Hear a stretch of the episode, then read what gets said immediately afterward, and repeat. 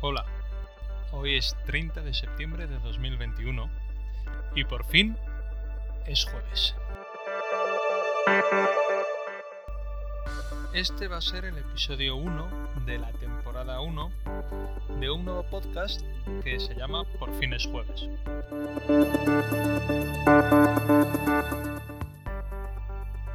¿Por qué lo llamamos Por fin es jueves? Bueno, pues por dos razones. La primera que seguro que habéis descubierto las personas más avispadas y aspiramos a tener oyentes muy avispados es que vamos a emitir el podcast los jueves.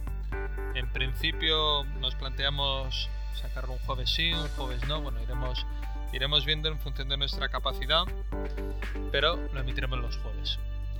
La segunda razón es porque vamos a defender firmemente la jornada laboral de 32 horas. Esto es de 4 días a la semana, quien quiera organizárselo así. Y que por lo tanto el viernes lo que nos toca es descansar. Ya hemos dado todo en nuestro trabajo. Y el viernes merecemos vivir. Merecemos vivir viernes, sábado, domingo. Merecemos vivir porque eso es el progreso. El progreso no es trabajar más. No queremos un cambio de cultura que signifique trabajar hasta morir. Queremos trabajar para vivir y no vivir para trabajar. Por fines jueves lo vamos a presentar Esperanza Gómez desde Andalucía y yo, que soy Hugo Martínez Abarca desde Madrid.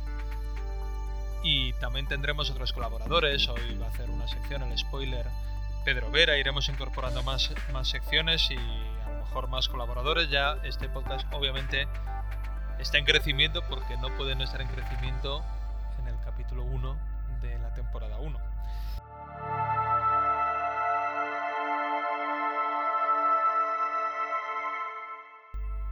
Vamos a ir hablando cada semana de distintos temas que pensemos que sean interesantes, que queremos aprender más sobre ellos. Para ello pues organizaremos o bien tertulias con gente que sabe del tema o incluso alguna entrevista en algún momento, lo iremos viendo en función, en función del tema. Serán temas pues el cambio climático, la legalización del cannabis, asuntos sobre feminismo, violencia contra el colectivo LGTB, asuntos coyunturales que vayan surgiendo y que pensemos que merecen un análisis algo más sosegado. Desde luego un podcast que se llama Por fines jueves tiene que tratar en algún momento sobre la jornada laboral de 32 horas. Y hoy vamos a hablar de uno de esos temas en los que necesitamos que nos ayuden a entender qué, qué, es lo que ha pasado. Este verano ha sido tristemente noticia el Mar Menor por la situación desastrosa en la que lo tienen fundamentalmente el gobierno de la región de Murcia. Ahora, ahora nos lo aclararán las personas que hemos invitado. Y, vamos a saludar en primer lugar a Esperanza. Esperanza, buenos días, por fin es jueves. Hola Hugo, sí, efectivamente, hoy vamos a hablar del Mar Menor, la laguna salada más grande de Europa, que bueno, en las últimas semanas ha saltado a los medios de comunicación por la situación lamentable en la que se encuentra con el agua muy muy turbia y con miles y miles de peces muertos. Como sabéis, esto es debido básicamente a un proceso natural que se llama eutrofización, que es la contaminación del agua por nitratos, por fosfatos, que provienen de la fertilización de los cultivos de alrededor. Como sabéis, el Mar Menor se encuentra rodeado por zonas de cultivo intensivo y el agua que proviene de esos regadíos acaba provocando pues, una abundancia de nutrientes que hace crecer de manera descontrolada el fitoplancton. El fitoplancton, a la vez que enturbia el agua, impide que la flora natural del Mar Menor pueda realizar la fotosíntesis y en consecuencia muera. De esta manera, con la muerte de, parte de la flora, se reduce la cantidad de oxígeno que esas mismas plantas en la fotosíntesis vierten a las aguas del Mar Menor y ahora son los peces los que acaban muriendo por la anoxia, que no es más que una pérdida total o parcial del oxígeno del agua. En los minutos que, siguen, en el programa de hoy, vamos a hablar de qué es lo que nos ha traído hasta aquí, qué es el responsable, quiénes son los responsables de esta situación y sobre todo vamos a tratar de mirar al futuro con, esperanza y vamos a tratar de ver qué podemos hacer para que el Mar Menor vuelva a esa situación que tenía hace tiempo con esas aguas cristalinas, con, siendo una auténtica joya de, de nuestra naturaleza.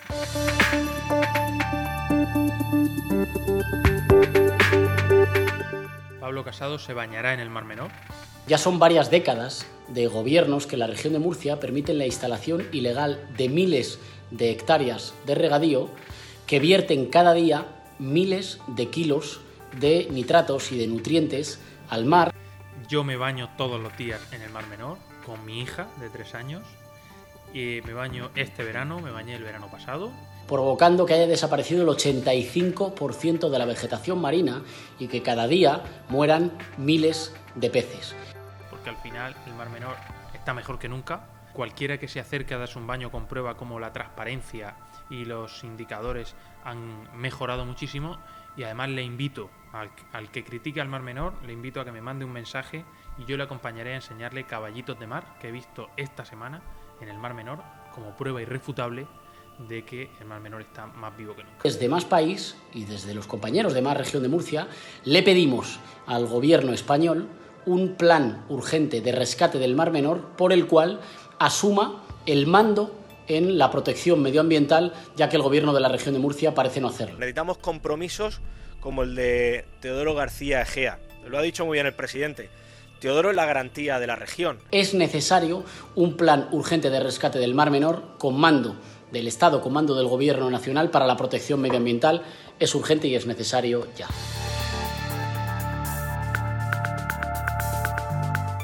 Bueno, pues muchas gracias. Eh, Digamos, hoy es, es, nuestro primer día grabando por fines jueves, así que estamos muy nerviosos.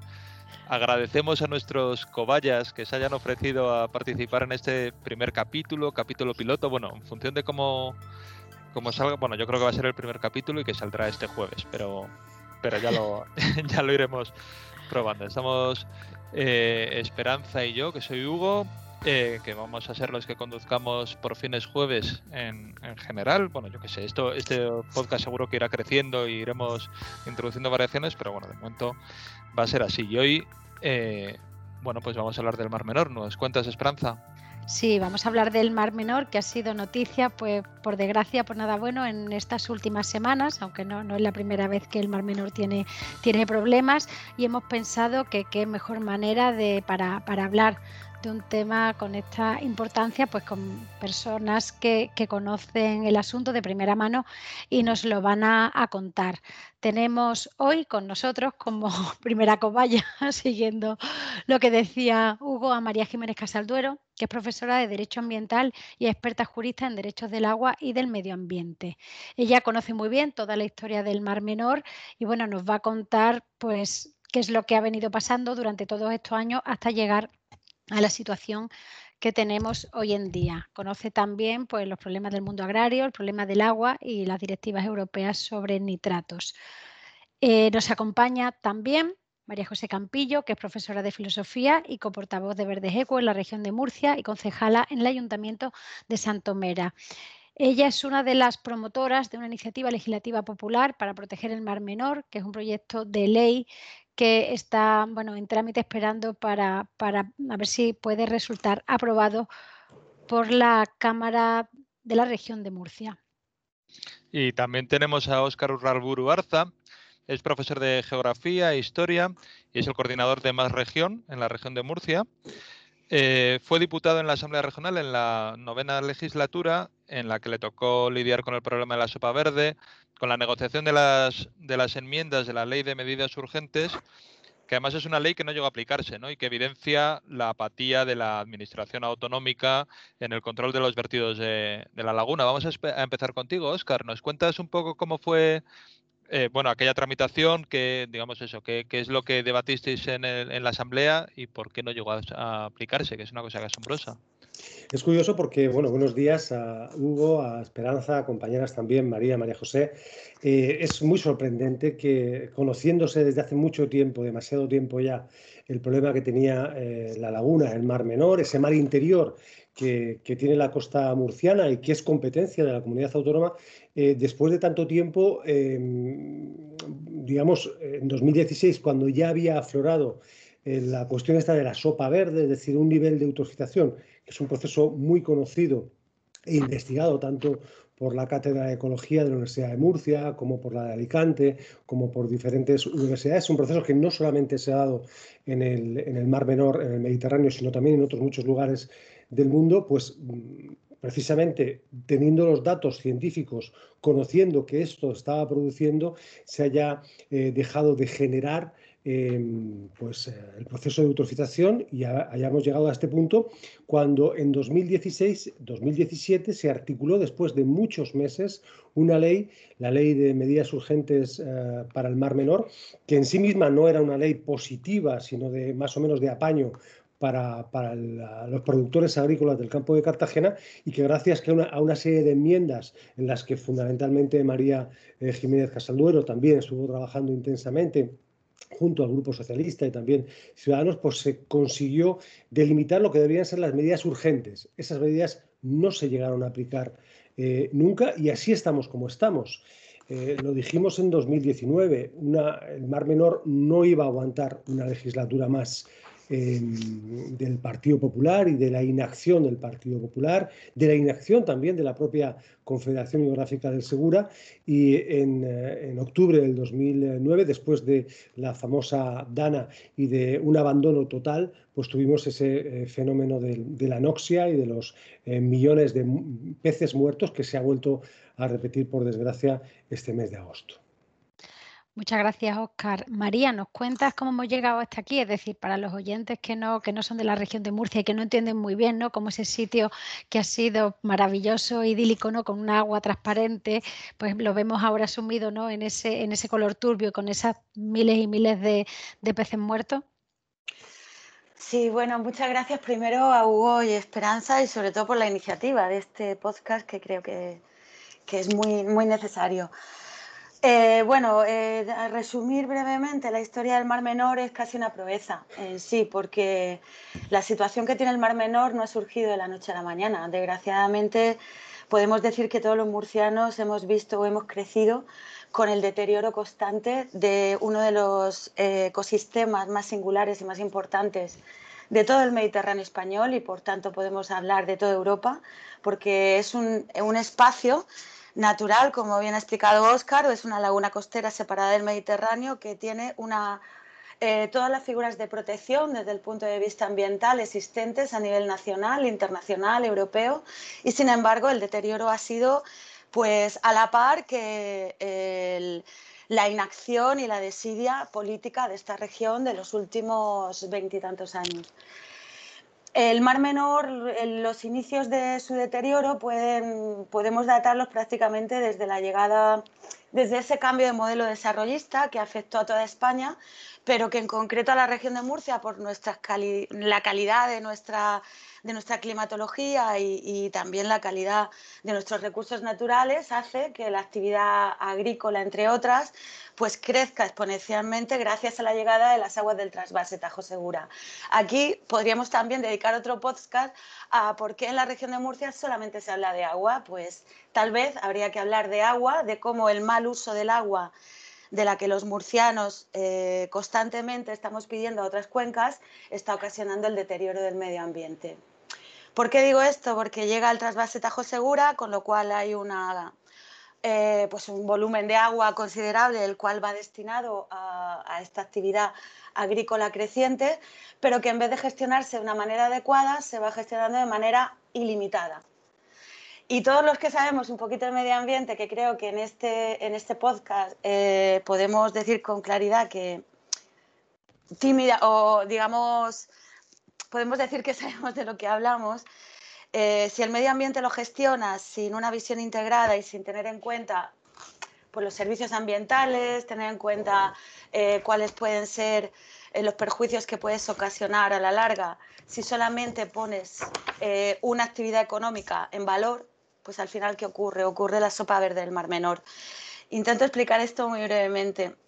La cuenca del Mar Menor eh, es una cuenca que va desde. es una cuenca muy extensa que agrupa cinco municipios, por lo tanto, no estamos hablando de un espacio natural aislado, sino que agrupa cinco municipios densamente poblados con muchísimas actividades que intervienen en la laguna, pero a raíz del desarrollo de la actividad agraria intensiva, eh, cuadruplicando eh, la que había, pues claro, ¿qué ocurre? Que el uso del agua y la utilización de nitratos, fertilizantes, etcétera, para esa macroproducción de productos agrarios destinados a mercados internacionales, pues ha provocado que finalmente al cabo de los años pues la laguna esté como esté. Esto que le correspondería más a un biólogo explicar los procesos que nos han llevado, yo sí quiero desde el punto de vista jurídico y político aclarar una cosa.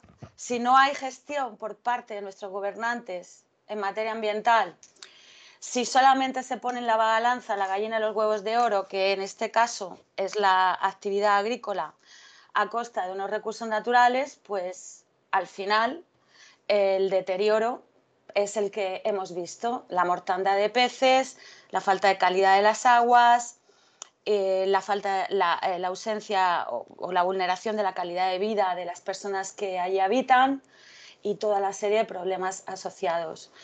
Ha habido una normativa muy exigente que podía haber evitado esta situación porque desde los años 80, en aquel momento con gobiernos socialistas, se apostó por precisamente esa gestión integrada. Murcia fue pionera antes que la Unión Europea introdujera el instrumento de gestión integrada de zonas costeras, aprobó su ley de armonización de usos del Mar Menor y con la llegada del gobierno del Partido Popular, que hasta la fecha está en el gobierno regional, eh, derogó cualquier eh, paso que se intentó dar para prevenir los impactos ambientales. Y básicamente desde el año 87 de, esta, de la aprobación de esta ley, su derogación a principios de los 90 hasta la fecha, toda la actuación política de la región de Murcia por parte de los gobiernos del Partido Popular y del Estado del Partido Popular han sido eh, encaminados de una manera, no digo intencionada, eh, porque sería, bueno, sino ha sido de una manera directa al deterioro del medio ambiente regional. Por lo tanto, quien ahora se rasga las vestiduras eh, diciendo que la culpa es del Estado, intentando desviar la atención hacia otras administraciones, está obviando que ha tenido más de, de 20, bueno, casi 30 años de responsabilidad en la gestión y en la legislación en esta comunidad autónoma. No sé si lo he explicado o Sí, sí, perfectamente. De hecho, sí, sí, eh, claro. La, metáfora de los huevos de oro está muy bien, ¿no? Porque de la gallina de los huevos de oro, porque es eh, apostarlo todo al, eso, al turismo y a un tipo de agricultura cuando precisamente eh, lo que estás condenando es, o sea, quién va, cuando te cargas el Mar Menor estás cargándote el turismo, cuando te, está, te estás cargando toda la agricultura eh, toda la agricultura que realmente pueda tener, eh, digamos eso, una perspectiva a medio largo plazo y que sea sana para la región. ¿no? Eh, María José, ¿tú cómo lo ves? ¿Quién, quiénes son los responsables? ¿Cómo hemos llegado hasta aquí? evidentemente, mm, yo siempre comento que hay grados de justicia, como dice Nancy Fraser, y de responsabilidad cuanto más poder tienes, pues más responsabilidad tienes. Y evidentemente nuestro gobierno regional, que es quien tiene la mayoría de las competencias, es quien tiene más responsabilidad en, este ecocidio, porque es un ecocidio en toda, regla, de todo un ecosistema eh, que afecta pues, a la salud, a la economía, a la vertebración social. Eh, bueno, la responsabilidad viene, como ha dicho muy bien María, de, lejos.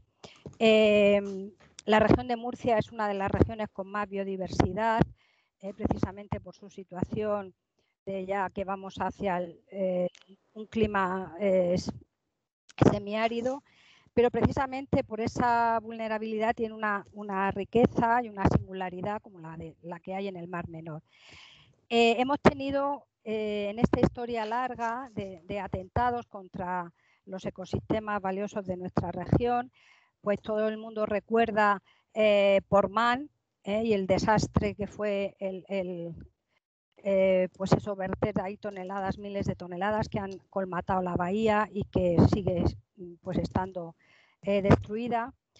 Tenemos ejemplos de cómo hubo muchísima resistencia para proteger em, el, cabo, el Cabo de Palos, que es una maravilla eh, natural, y precisamente en vez de aprender de esa, de esa lucha y de saber que igual que la protección del Cabo de Palos hemos ganado en un turismo sostenible, en la protección de la, se ha regenerado la fauna marina, eh, es un santuario preciosísimo y que ha dado vida a, toda, todo el, el pueblo, pues en vez de utilizar ese aprendizaje de cómo es más eficaz, no pan para hoy, sino que eso provoca hambre para mañana, y pan para hoy que es para unos pocos, la agroindustria.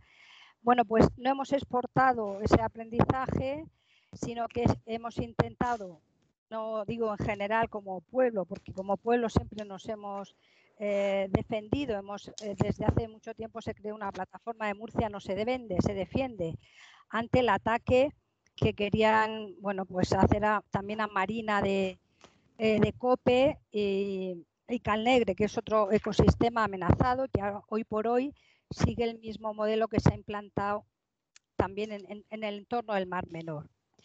Tanto en Marina de Cope como en el Mar Menor ha habido siempre agricultura, y no solo agricultura, pero 8.000 hectáreas, no 60.000.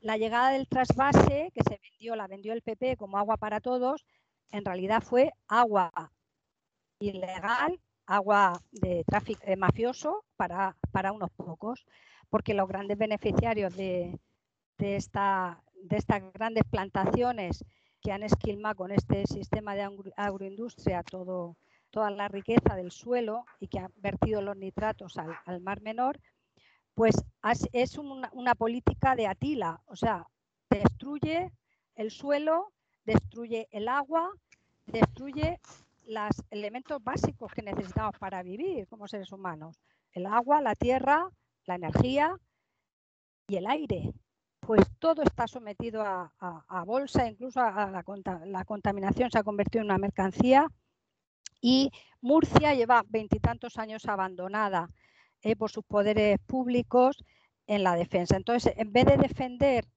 este patrimonio natural, eh, cultural y, humano tan importante, pues han hecho una dejación, una inacción, como han comentado Oscar y María, y, y no solo no hacen nada, sino que hay una connivencia, un consentimiento con el beneficio y el interés eh, de unos pocos. Entonces, el, pueblo ha tenido que levantarse para, para hacer, para tomar la responsabilidad que los poderes públicos no han hecho. Y eso es una vergüenza, evidentemente. Entonces, bueno, pues ahí estamos y, y esperamos que esta, esta lucha pues la vamos a ganar. Esto, yo creo que esta es clave, la cuestión de la democracia, porque hablamos de los veintitantos años del gobierno del Partido Popular, cuando es verdad que se ha degenerado, se ha acelerado todo el proceso de eh, colapso biológico en la laguna, pero la cuestión de la gobernanza es determinante. Cómo la política territorial en territorios como la región de Murcia, en comunidades autónomas como la región de Murcia, no ha ayudado a democratizar las eh, decisiones, ¿no? Cómo la gobernanza ha estado en manos de grandes eh, eh, emporios desde el origen. Es decir, cuando hablamos de hacer una historiografía de la, del deterioro de la contaminación del Mar Menor, el primer punto tiene que ver con la contaminación por metales pesados, por la, por la, por la minería en superficie que movió toneladas y toneladas de, de, pues de, zinc, de plomo, de magnesio, de, cadmio, de diferentes metales pesados en la superficie de la Sierra Minera, minera al sur, en el arco sur del Mar Menor, y que contamina y contaminó durante décadas esa minería en superficie que también destrozó la bahía de Portmán en uno de los puntos más eh, serios de contaminación por metales de todo el Mediterráneo, es el origen de una utilización de los recursos naturales eh, para el interés de unos pocos. El siguiente ejemplo es la urbanización de todo el Mar Menor y una decisión que no solamente es urbanística, sino que es biológica en el, periodo de la transición, que fue la, eh, la, apertura del, del, estacio para hacer navegable el Mar Menor. Esa es el primer, la primera decisión que, que hizo que el ecosistema propio del Mar Menor, que tiene un grado de salinidad diferente al Mediterráneo, pues se, viera roto y empezará ese proceso de mediterranización que lo que ha hecho ha sido quitarle, restarle al Mar Menor eh, capacidad de regeneración y de resistencia frente a la, contaminación. ¿no? Esa, esa, maravilla de ese agua transparente, cristalina, se, fue volviendo progresivamente verde en esos años 70. Eh, y luego cuando toca hacer ese estatuto de autonomía y garantizar, es un detalle, en el estatuto de autonomía de de Murcia del año 82 no se menciona al Mar Menor, ¿no? cuando es una de las joyas naturales y cuando el medio ambiente es una competencia propiamente eh, autonómica, regulada en el artículo 10 y en el artículo 11 del propio Estatuto de Autonomía. ¿no? Pasamos ese paréntesis en el que se intenta arreglar con la ley eh, del Mar Menor del, primer gobierno, segundo gobierno socialista, y después empieza el absoluto caos. Eh, la región de Murcia entregada a intereses externos a la propia ciudadanía y una ciudadanía que es incapaz de, controlarlos. incapaz de porque tiene todos sus recursos y su propia necesidad, y eso tiene que ver también con la consideración periférica de la región, em, cuánta gente vive de la agricultura, cuánta gente ha encontrado la agricultura como un medio eh, de vida cuando no se han ofertado otros medios de vida. El proceso de desindustrialización en la región fue masivo y no dio respuesta también a las necesidades sociales, económicas de esta, de esta región, y cómo de repente nos encontramos con una con eh, entregarle un recurso como, como, el Mar Menor, como el campo de Cartagena, como la gestión hídrica a intereses que no son gobernables. ¿no? La cuestión de la gobernanza, de la democracia en la gobernanza es clave. Yo creo que la alternativa frente a esto, la propuesta de la ILP, también es fundamental, es darle a la ciudadanía el poder de decisión. Muy bien, has mencionado, Oscar, la iniciativa legislativa popular de la que María José es promotora ¿no? y que pretende llevar un texto al Congreso de los Diputados. Cuéntanos, María José, el por qué es tan importante para la protección del mar menor que salga adelante esta iniciativa. Bueno, pues como decía María, eh, la laguna tiene todas las eh, figuras de protección y no han, no han servido para protegerla. Y no han servido porque parte de un modelo eh, ya obsoleto, ya caduco, porque parte de la idea eh, de que la laguna o que el mar, el mar es, un, es un objeto, es una mercancía y eh, no es algo vivo, no es algo que, que bueno, que puede mm, y debe no tener precio. Y ese es el avance jurídico que supone esta iniciativa. Es un avance que sería el primer ejemplo en Europa de algo que en el derecho positivo ya se ha conseguido en, Colombia, en Nueva Zelanda, en otros países, donde nos llevan en este sentido la, delantera, hasta en sus constituciones, de pensar que la naturaleza es algo vivo, que es un sujeto de derecho, no un objeto, y por tanto cualquier persona puede eh, defender una agresión, eh, una contaminación a ese medio, sin necesitar la tutela ¿eh? de los representantes. Es decir, la, como decía Oscar, es la, gente, la, democracia directa, lo que se está pidiendo ahora es de Extinction Rebellion desde muchas organizaciones, desde también el Grupo Plural, que se convoquen asambleas ciudadanas, pero reales, es decir, donde la gente pueda eh, intervenir en la defensa de, algo de lo que formamos parte, porque somos naturaleza, no somos, la naturaleza no es nuestra, no nos pertenece, pertenecemos a ella. Y este cambio de mentalidad, este cambio lo ha, percibido la, gente y lo, es lo que reclama. Nos han matado algo que es querido, algo que no puede tener precio. Y eso eh, no solo es eh, perverso porque es para beneficio de unos pocos, sino que además es estúpido porque eh, lo más valioso no tiene precio y confundir el valor y el precio es la mayor estupidez que podemos hacer como, como especie. ¿no? Entonces, consentir eso pues es mm, bastante cínico y, bastante cruel, sobre todo porque quienes em, sufren los efectos de salud física, mental, eh, económica ¿eh? es toda la población, toda la, población ribereña de todos los colores ha respondido de manera maravillosa a, esta iniciativa porque han visto que es una oportunidad eh, y una esperanza y una puerta para responder con otra herramienta, de otra manera jurídica, a un problema que es global. Por eso, a final de, de septiembre también estamos enlazados con otras propuestas de tipo de avance jurídico para que el ecocidio sea un delito. Esta iniciativa que surgió es una iniciativa ciudadana que tiene, eh, de momento, sabéis, unas condiciones antidemocráticas totalmente, porque que sean 500.000 firmas las que se necesiten en una proporción pues desproporcionada, valga ¿eh? la redundancia, es que en Europa se necesitan un millón de firmas para tener una iniciativa legislativa popular. Y en España, solo en un país, 500.000. Además, deben ser personas mayores de edad, que mucha gente joven está reclamando con, razón su derecho ¿eh? a intervenir democráticamente el que estamos vendiendo. ¿Eh? Son sus recursos los que estamos vendiendo, es su, es su vida la que estamos vendiendo. Le estamos hipotecando también no solo el trabajo, la vivienda, sino también eh, el futuro natural. Eh, bueno, pues esta iniciativa también, por ejemplo, hemos tenido protestas porque las personas extranjeras siguen excluidas. Ya en Grecia lo estaban, pero es que estamos en el siglo XXI y las personas extranjeras siguen excluidas de la democracia. Y ellas también se han acercado muchas a, votar, a, firmar por esta iniciativa, porque eh, no pueden votar, solo pueden ser españoles. Es decir, que esto, si se aprueba eh, esta iniciativa y se debate en el Congreso, es una iniciativa que hemos tenido que hacer la ciudadanía porque la Asamblea Regional ha hecho dejación de su obligación, de su responsabilidad, porque si la hubiera hecho no hubiéramos tenido que hacer este trabajazo, pero lo estamos haciendo y con mucho gusto porque si ellos no responden, el pueblo está respondiendo. Esta iniciativa, si llega a debatirse, como decía antes, y esperemos que sí, y estamos convencidos de que va a tener respaldo, va a ser una punta de lanza, una punta de flecha, una innovación jurídica, una innovación política y una innovación que va a permitir una innovación también económica y social.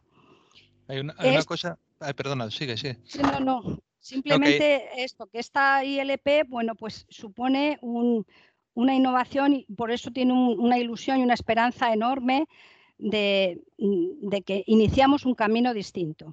Hay una cosa que eh, efectivamente hay mucha gente que no puede votar, es muy importante lo de los jóvenes, ¿no? Estamos intentando garantizar el futuro y precisamente los sujetos de ese futuro se les niega, se les, niega la voz en este tema y en, todos los demás, ¿no? Eh, la iniciativa, para quienes no la conozcáis, se puede ver en ilpmarmenor.org y hay una cosa, no pueden votar los jóvenes de Murcia, pero sí, perdón, no pueden firmar los jóvenes de Murcia, no pueden firmar los extranjeros, pero el resto de ciudadanos de España sí podemos. O sea, hay puntos de firma en toda España, en la web ilpmarmenor.org se pueden ver sitios para firmar. Yo creo que están en todas las provincias. Vamos, yo en concreto he mirado Madrid, ¿no? Y hay en un montón de pueblos, un montón de sitios, de barrios. Así que todo el que quiera aportar su firma para que esta ILP salga adelante, eh, que entre en la web y, vea dónde se puede ir a firmar y, firme. Eh, María, María Jiménez. Sí, bueno, eh, por supuesto quería decir que eh, el efecto que está provocando la ILP en la movilización ciudadana es loable y digno de, de, de aplauso porque está consiguiendo que por fin haya una voz común fuera incluso de las fronteras de la región de Murcia ante la defensa del medio ambiente, en este caso el Mar Menor.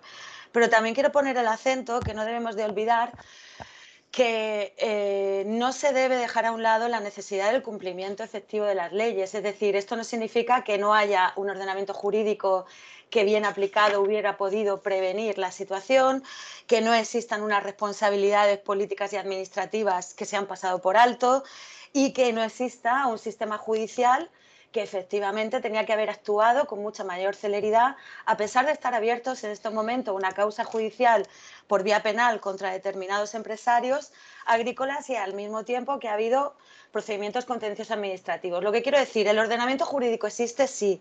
Existen los mecanismos para poder eh, confrontar o prevenir los atentados y ecocidios contra el medio ambiente? Sí. ¿Por qué no se aplican? Esa es la pregunta también que hay que plantearse, lo cual nos lleva a eh, impulsar iniciativas como la ILP. Con, lo que, con esto lo que quiero decir es que esta ILP no puede eximir de responsabilidad a los responsables políticos, en concreto de la región de Murcia, que están provocando eh, un atentado contra el propio derecho ambiental. Es decir, el derecho no se aplica porque hay unos intereses políticos clarísimos en que no se haga. Muy bien. Pues... Yo creo que eh, sería importante hacer un llamamiento eh, después de todo esto a la sociedad civil, no solamente de la región de Murcia, sino de toda España, de todo el país, porque el Mar Menor es patrimonio de todo el país, que, está gestionado y muy mal gestionado por la eh, comunidad autónoma y por el gobierno de la región de Murcia y por la Confederación Geográfica eh, del Segura, y tiene, tiene que movilizarse todo el país para firmar la solicitud de la ILP, de la Iniciativa Legislativa Popular, y también para acudir a la manifestación el próximo 7 de octubre a las 8 de la tarde delante de la Consejería de Medio Ambiente, una consejería que no ha hecho su trabajo y así que nos gustaría que todos los españoles, todas las españolas eh, pudieran acudir a esta manifestación y diéramos entre todos y entre todas un ejemplo de, eh, digamos, de revuelta eh, popular por el medio ambiente y por un ecosistema tan importante como, como el Mar Menor. Y además de ese apoyo masivo a la manifestación del 7 de octubre, que nos parece absolutamente necesario, además de esa firma para la ILP, que como estáis recordando, se puede hacer desde toda España y desde aquí vamos a ir recordando y animando a la gente para que, para que firme, porque la causa desde luego lo merece y es muy necesario que se tramite. Pero más allá de eso, ¿qué podríamos hacer? No sé, Oscar, ¿cuáles son las propuestas de futuro para que bueno, la situación se revierta en la medida de lo, de lo posible? Bueno, hemos presentado una, PNL a través del grupo de Más País eh, en el Congreso de los Diputados, una PNL en la que plantea una serie de, iniciativas, pero que tienen que ver en definitiva con la, toma de conciencia y el gobierno directo. Es decir, el vertido tiene que pararse, tiene que empezarse un proceso de regeneración, no solamente de la laguna, sino también del propio acuífero de Cartagena, que es uno de los aspectos más importantes que no hemos hablado porque no da tiempo, pero el acuífero está contaminado, tiene más de 300.000 eh, toneladas de nitratos acumuladas durante décadas, 300.000 ¿eh? toneladas que tienen que ser limpiadas. Eh, ya hay estudios por parte del propio Ministerio que reconocen que tiene que haber una inversión de más de 700 millones de euros. lo que no se puede hacer es invertir dinero y que luego no repercuta en una regeneración real de la, de la bahía. Por tanto, hay que garantizar el freno del vertido, la, el cierre de, los, de, los, de las desalaboradoras eh, que hay en el campo de Cartagena, son miles de ellas, garantizar que se, eh, que se toman las medidas judiciales eh, pertinentes, está el caso Topillo y la Fiscalía investigando, frenar la actividad de esas miles de hectáreas de regadío ilegal que hay en el campo de Cartagena y también cambiar las prácticas de las, de las miles que son legales y que, están, y que siguen contaminando la bahía y controlar los usos. Es decir, hace falta una gestión integral del conjunto de la, de la laguna. Yo creo que son muchas las medidas que lo saben y son perfectamente conscientes. Eh, tanto María como yo estuvimos en la comisión del Mar Menor en la Asamblea eh, Regional y allí las conclusiones en el 2015-2016 eran muy evidentes. ¿no? La clave está en que eh, haya un gobierno, una gobernanza capaz y con voluntad de, ponerlas en práctica. Pues muchísimas gracias. La verdad es que veníamos con mucho miedo, Esperanza y yo, por este primer programa y creo que nos lo habéis salvado fenomenal. Eh, os damos muchísimas gracias. María Jiménez Casalduero, María José Campillo y Óscar Urralburu por haber sido nuestros cobayas y aparte porque nos habéis enseñado mucho sobre lo que está pasando en el Mar Menor. Eh, vamos a dar ya el paso a la última sección que es el spoiler en la que Pedro Vera os contará de qué va a ir el próximo por fines jueves y nada, pues muchas gracias, muchas gracias a los tres y seguro que os llamaremos para más tertulias en nuestro Por Fines Jueves. Muchísimas gracias. Muchas gracias. Y enhorabuena, Muchas por gracias. La, enhorabuena por la iniciativa porque hace falta. Venga, muchísimas gracias. Hasta otra. Gracias. Hasta otra.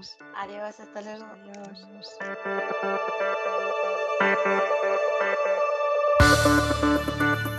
Los spoilers. Los tan temidos spoilers. A nadie le gusta leer en Twitter el final de su serie favorita. O el típico amigo plasta que te cuenta la última película que ha visto. Pero este spoiler es diferente, es de lo bueno. Semana a semana avanzaremos un poquito del tema que trataremos en la semana siguiente, a modo aperitivo. Bienvenidos, bienvenidas a El Spoiler.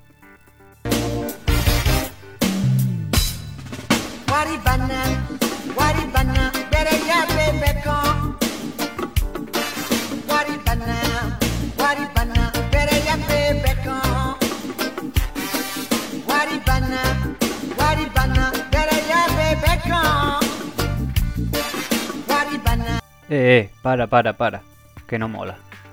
Porque aunque sí, hoy vamos a hablar de cannabis, creo que todo el mundo está ya un poco cansado de los tópicos respecto a este asunto, ¿no?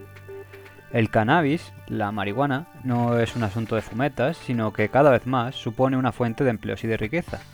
También, y eso quizás sea lo más importante, es una sustancia que permite a muchas personas con enfermedades graves como el cáncer, la epilepsia o la esclerosis a paliar las consecuencias de sus dolencias.